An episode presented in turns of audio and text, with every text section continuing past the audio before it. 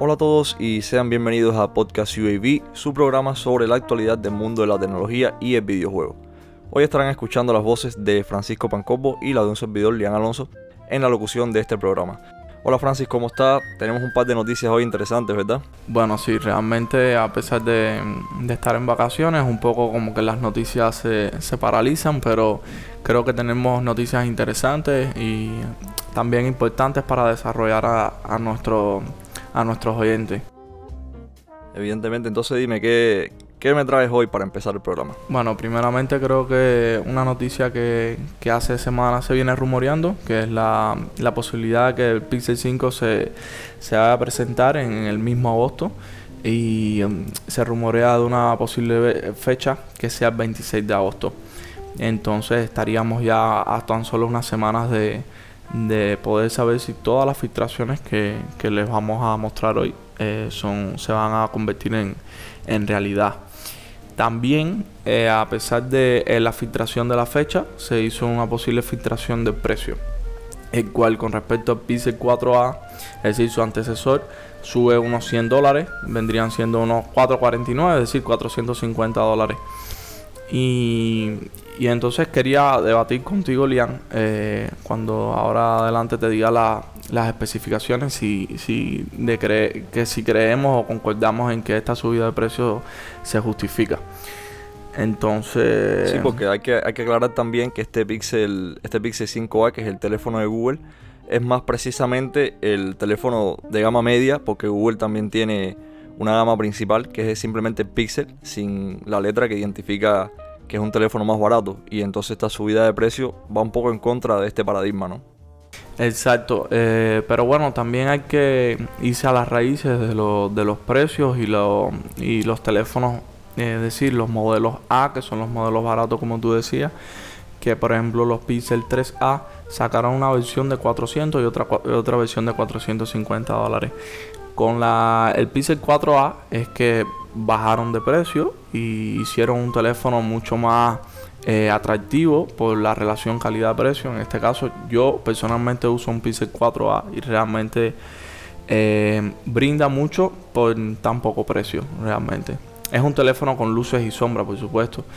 Pero este Pixel, este Pixel 5A, disculpa, creo que, que sí está justificada la subida de precio.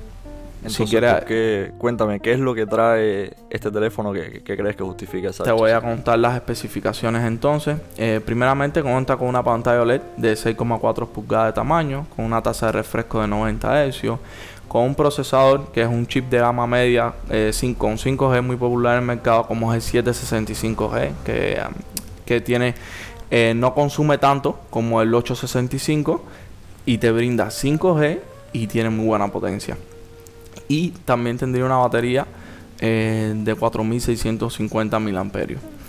Entonces, eh, creo que por la parte de batería es una gran mejora con respecto al 4A, que si bien la batería no es muy grande, eh, resuelve para el día, pero con esta batería de 4650 mAh, sumándosela a una pantalla OLED, que son no consumen tanto, también sumándosele a la Snapdragon 765G y sumando que no es una pantalla grande, creo que, la autonomía en este teléfono va a ser eh, sinceramente un plus.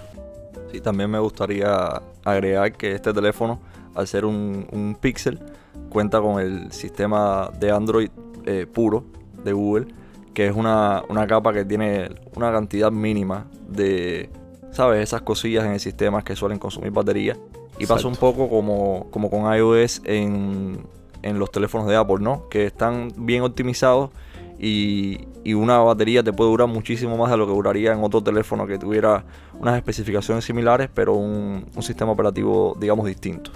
Exacto. Eh, ¿Qué pasa? Eh, Google viene trabajando, ya viene trabajando con respecto a la batería muchos años, eh, sobre todo en su capa de personalización. Y es lo que tú dices, como por ejemplo hay teléfonos como Xiaomi o Realme o Oppo que si bien lo hacen bastante bien, pero no tienen esa todavía esa pulidez en el sistema como lo tienen los, los, los Pixel.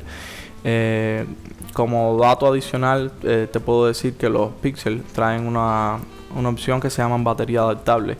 esta opción realmente es muy útil y cuida mucho de la batería y realmente cuando el teléfono está eh, bloqueado, es decir, como en standby no consume prácticamente batería o cuando lo vas a cargar em, por la noche, es decir, se termina de cargar al 100% justo cuando va a sonar tu alarma. Son varias cosillas que, Google ha, estado trabajando en estos teléfonos y, bueno, se agradece. Y entonces, pues ¿crees que, que, esta subida de precio eh, está justificada? Eso, exactamente eso mismo te iba a mencionar ahora. Yo creo que, que dentro de lo posible debería estar justificada porque, bueno, no es solo este teléfono el que ha subido de precio. Últimamente en el mercado hemos visto como muchas otras marcas que también solían vender a precios más bajos han estado subiendo lentamente y otras marcas han venido a reemplazar esa posición vacía en la gama de entrada. Y yo creo que sí, que, que por lo menos con estas especificaciones que me estás comentando, está justificado la subida de precio de este terminal. Ya si su compra está justificado o no, por supuesto, eh, al final está en las manos del público y, de, por ejemplo, gente como nuestros oyentes que ellos pueden pensar eh, ya para, para su vida personal si les conviene más este teléfono con estas nuevas cosas que trae o si están buscando tal vez algo más barato que ofrezca, ofrezca perdón, menos especificaciones. Ah, realmente ahora mismo el Pixel 4a sigue siendo muy buena opción, es decir, no tiene eh, ese chip 5G o una batería tan buena. Ah, y también la tasa de refresco, que es algo importante. Pero al fin y al cabo te sigue brindando exactamente la misma, bueno, casi exactamente la misma experiencia de cámara, excepto que el Pixel 5a sí va a contar eh, supuestamente con un gran angular de 16 megapíxeles. Y bueno, en fotografía un gran angular realmente se aprecia, sobre todo en fotos eh, de paisaje. Pero en la fotografía pura y dura, por 100 dólares menos, eh, encuentras un terminal que todavía está muy bien. Y sobre todo viendo cómo los Google actualizan sus teléfonos, que todavía no están al nivel de, de los teléfonos de Apple, pero, pero realmente le dan una vida útil grande en este sentido, ¿sabes? Sí, esto, esto es algo que me parece siempre bueno recordar que no hay necesidad de irse a un teléfono tope de línea muchas veces del mismo año para tener una buena experiencia. Siempre puedes buscar en años anteriores y te vas a encontrar eh, terminales muy potentes y, por un precio inferior. Y no hay que buscar siempre la última tecnología de este año. Aunque, aunque me parece que, que podríamos usar este momento para enlazar con el siguiente tema que tenemos aquí, que es la salida del, Pixel 6. Exactamente, sí. Hablando de tecnología o tope de línea, eh, este año eh, se deben presentar los Pixel 6 y 6 Pro, que, que bueno, como que viene a, también en esa tendencia que marcó Apple de, de hacer sus propios procesadores, como fue el M1 eh, Google eh, ya ha confirmado que para estos Pixel 6 y 6 Pro piensan eh, incluir un procesador propio, el cual le denominaron Google Tensor, que viene para quedarse realmente. Y viene enfocado sobre todo, Lian, en la inteligencia artificial y en el, y en el Machine Learning. Es decir, es algo muy importante para lo que está desarrollando Google hace, años con, con su Google Assistant y que realmente se encuentra hoy en día bastante desarrollado y bastante inteligente. Y con este procesador se puede creo que dar un, un, paso más adelante. Sí, yo creo que este, este es un paso en la dirección correcta. Estoy de acuerdo contigo en que es muy similar a lo que está haciendo Apple con sus teléfonos ahora.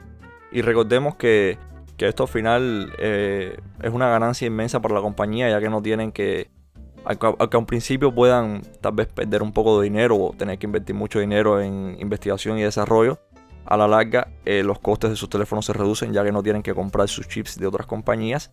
Y a la misma vez, como hemos visto también en los teléfonos de, de los chicos de la manzana, podemos ver cómo estos teléfonos se vuelven mucho más eficientes y pueden no solo gastar menos batería, sino que también se vuelven más rápidos ya que está más integrado el procesador con, el sistema como tal propietario de la compañía. Exactamente, Lian. Eh, y entonces también el CEO de, Google dijo que esto es un chip que ya lleva cuatro años de desarrollo, es decir, no es algo nuevo, sino que ya llevan trabajando en él y, bueno, con cuatro años de desarrollo creo que es momento ya de presentarlo. Y, y estaba, estaba pensando en cómo Google ha ido cambiando su, su estrategia de marketing, ¿sabes?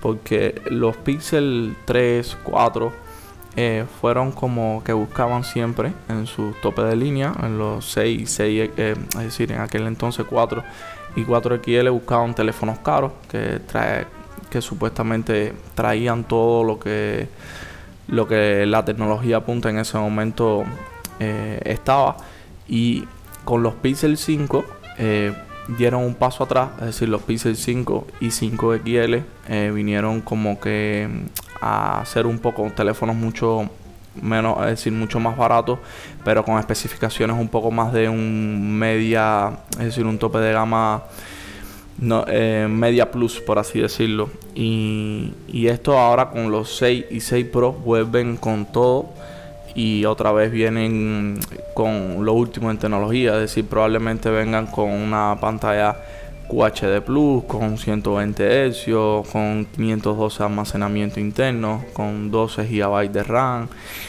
Entonces, hay que esperar a ver qué, qué presenta Google y qué tal están estos Google Tensor y ver sobre todo en qué precio van a decidir competir. Pero bueno, esto solamente queda esperar.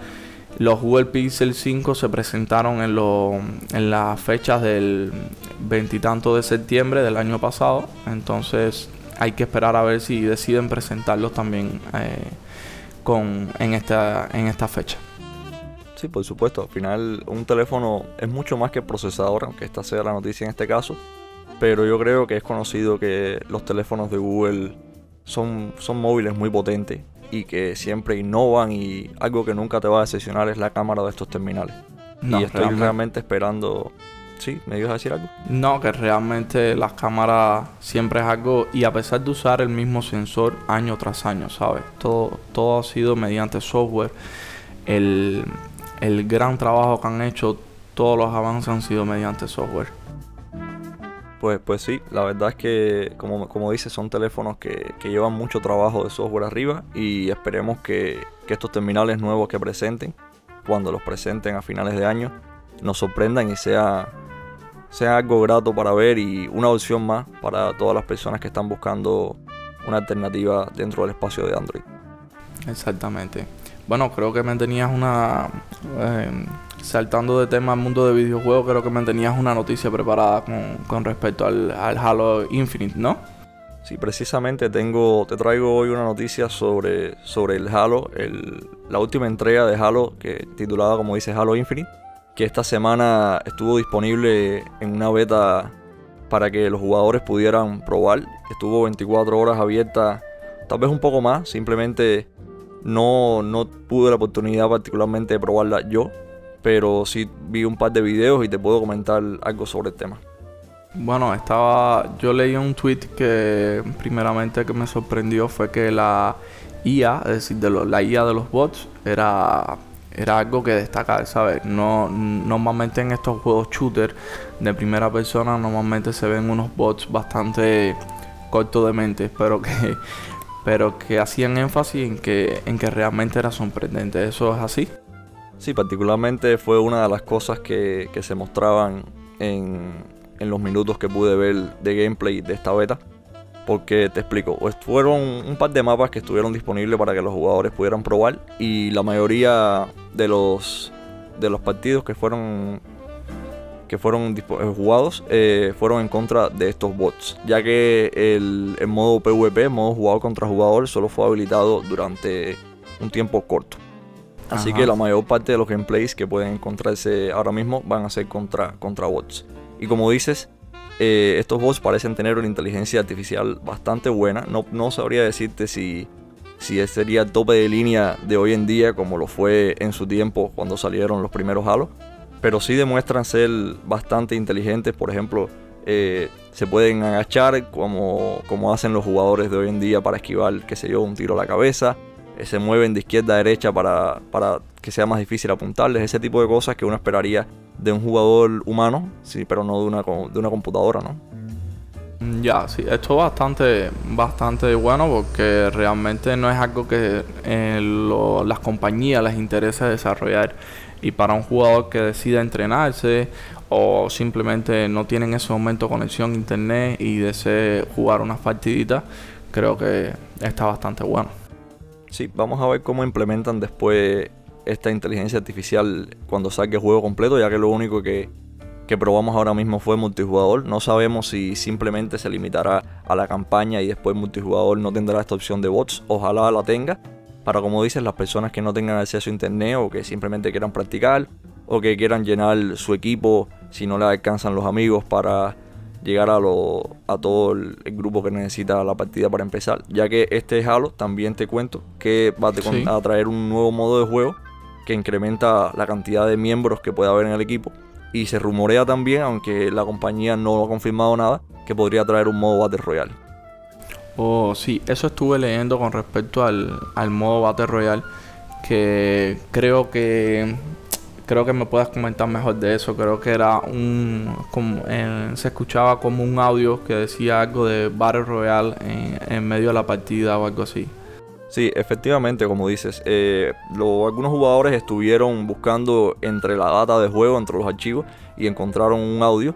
Y ellos suponen que, que este audio, que lo que decía era Battle Royale, sea una, una evidencia de que este modo será añadido aunque también hay algunos detractores de esta teoría que dicen que simplemente podría ser eh, una voz que se usa cuando algún jugador tiene una racha o algo por el oh, estilo, ya que la compañía, como te digo, ha denegado que este modo se encuentre. Sin embargo, podrían estárselo guardando como una sorpresa. Y, todo, todo es posible, la verdad, todo es posible, ya que eh, el Battle Royale es un género que hoy en día es muy popular y son menos los juegos shooter que lo tienen que los que simplemente optan por otro modo de juego. Exactamente, eso te iba a comentar. Creo que un, un Battle Royale para el Halo, ya que su multiplayer va a ser va a ser free to play, creo que un Battle Royale le vendría bien. Sería al una opción más, ya sea si sale bien o sale mal, ¿sabes? Eh, es una opción para los jugadores. Y creo que, que Halo es un mundo eh, perfectamente donde se puede desarrollar, ¿sabes? Un, buen Battle Royale. Y creo que si le ponen empeño e ideas buenas, eh, lo pueden lograr, ¿sabes? ¿Qué te iba a comentar? Sí, dime. Ah, no, que había un último detalle que quería puntualizar, ya que mencionaste que el modo multijugador va a ser gratuito, aunque la campaña no, pero sí el multijugador será accesible para todo el mundo.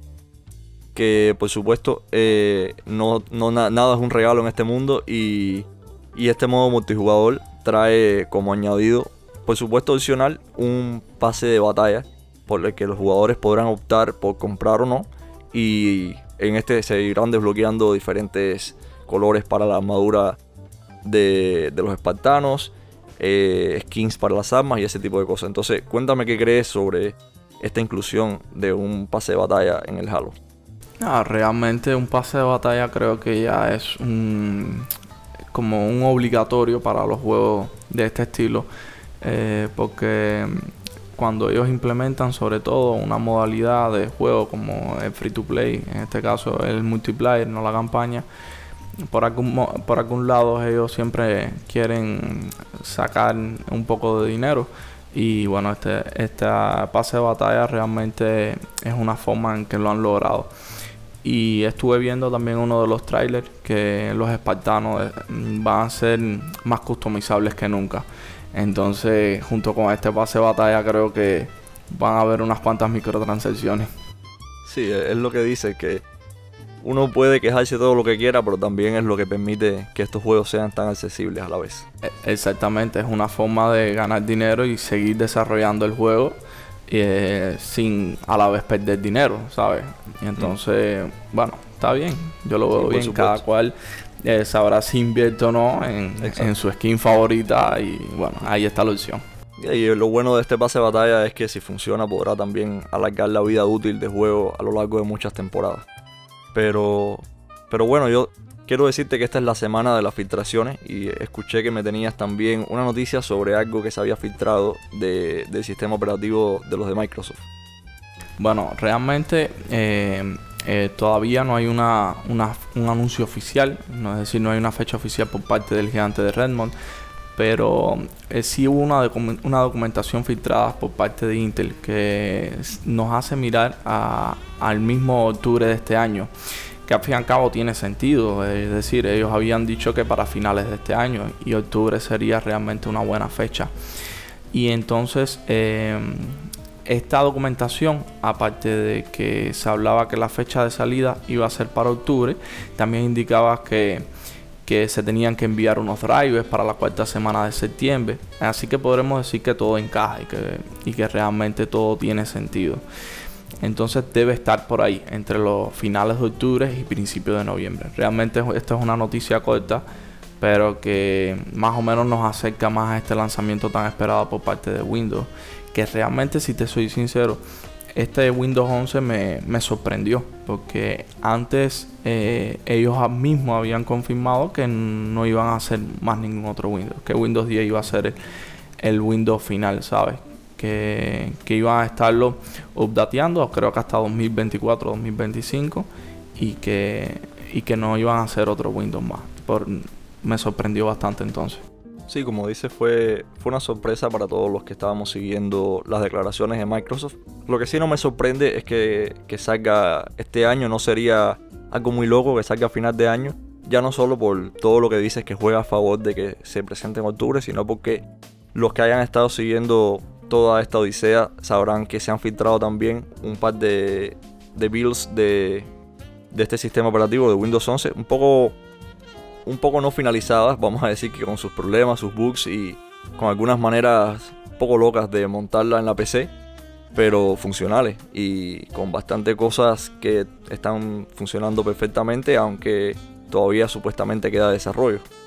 No, y, lo que te quería comentar es que es lo que tú dices, realmente para, para estar bastantes meses adelantado, bastantes meses esta filtración, se ve un sistema operativo bastante, bastante maduro y que implementa cosas muy buenas como eh, instalar aplicaciones nativas de Android a través de, de Amazon Apps, de la, es decir, la tienda de aplicaciones de Amazon.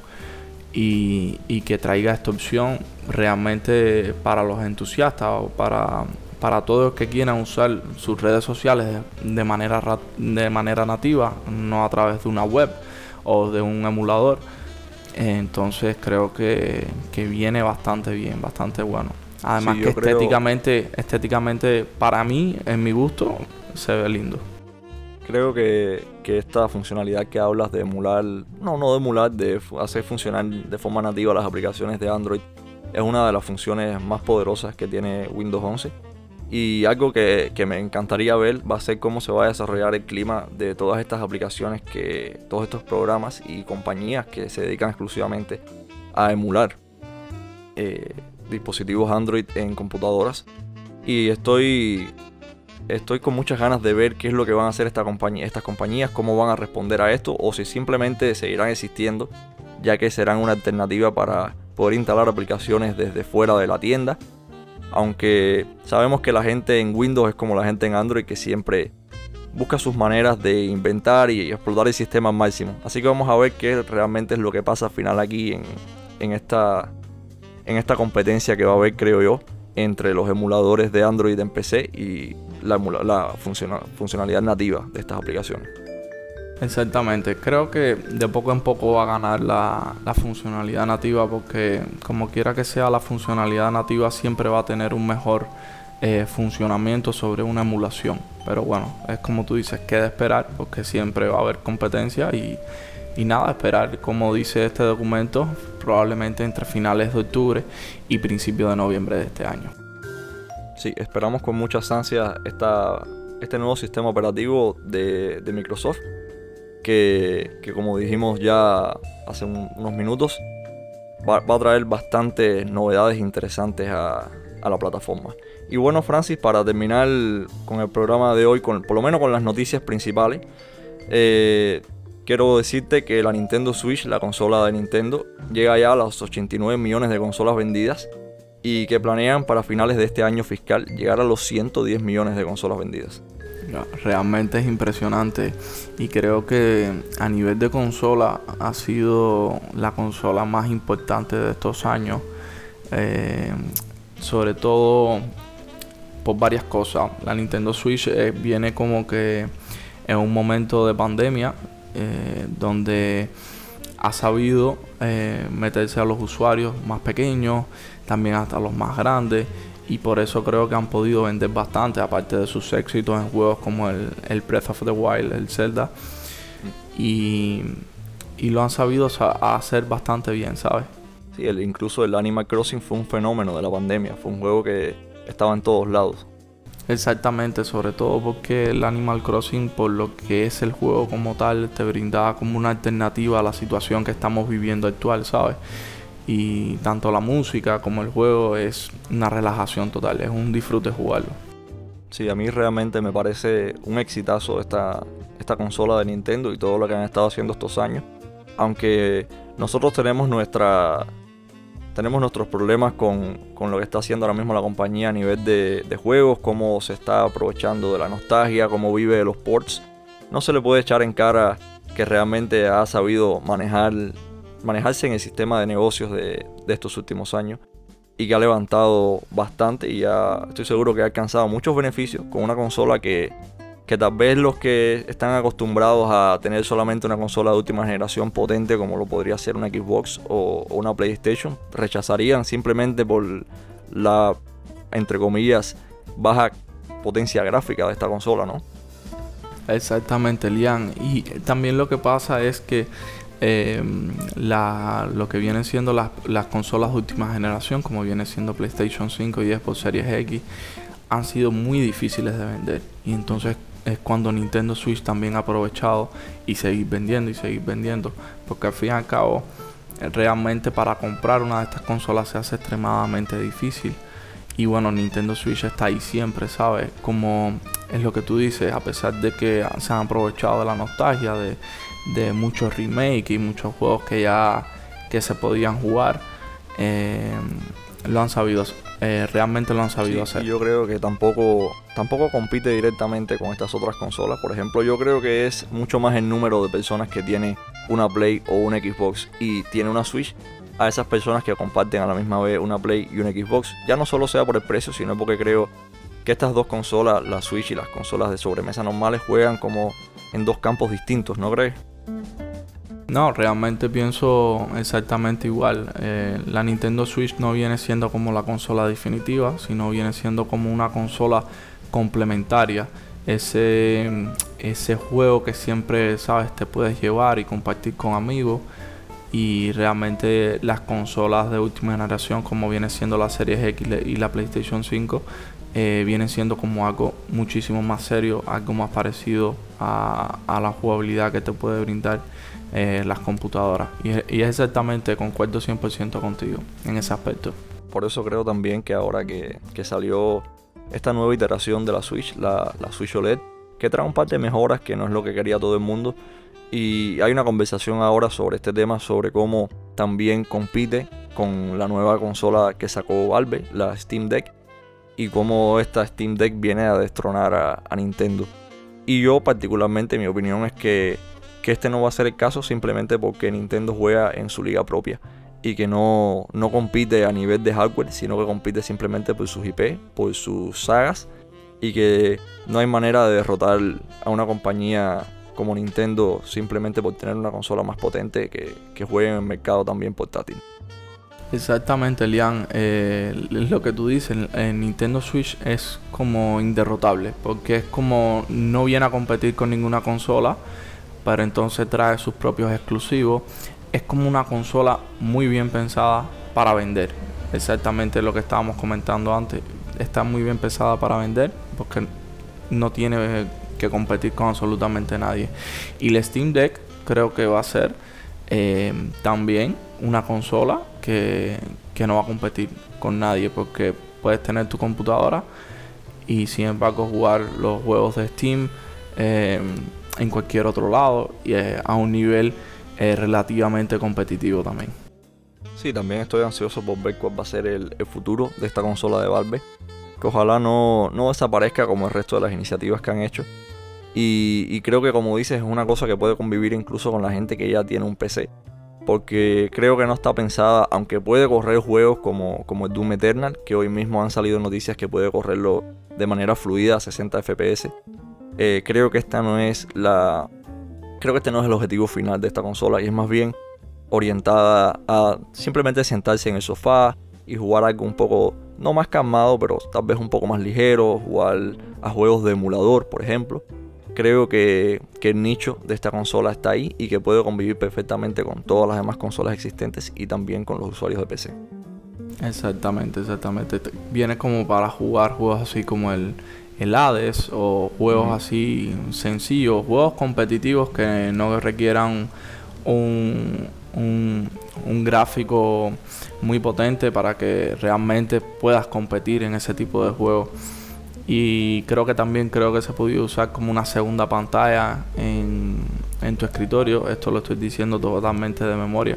No recuerdo. Y sí creo que, que Valve va a desarrollar bastante esta consola y que sí viene serio y que se va a mantener. Solamente hay que darle un poco de tiempo y, y ver qué pasa. Pues sí, ojalá, ojalá la gente en Valve le dé apoyo a este nuevo dispositivo y, y, que nos sorprenda que nos sorprenda con lo que viene en el futuro y con todo el desarrollo que va a haber para, para esta consola. Y, y, bueno, Francisco, con esta noticia estaríamos llegando al final del programa, pero, pero sé que tú querías añadir algo, algo especial que querías comentar, ya que que esta semana ha habido algunos acontecimientos que no esperábamos cuando, cuando planeamos este programa.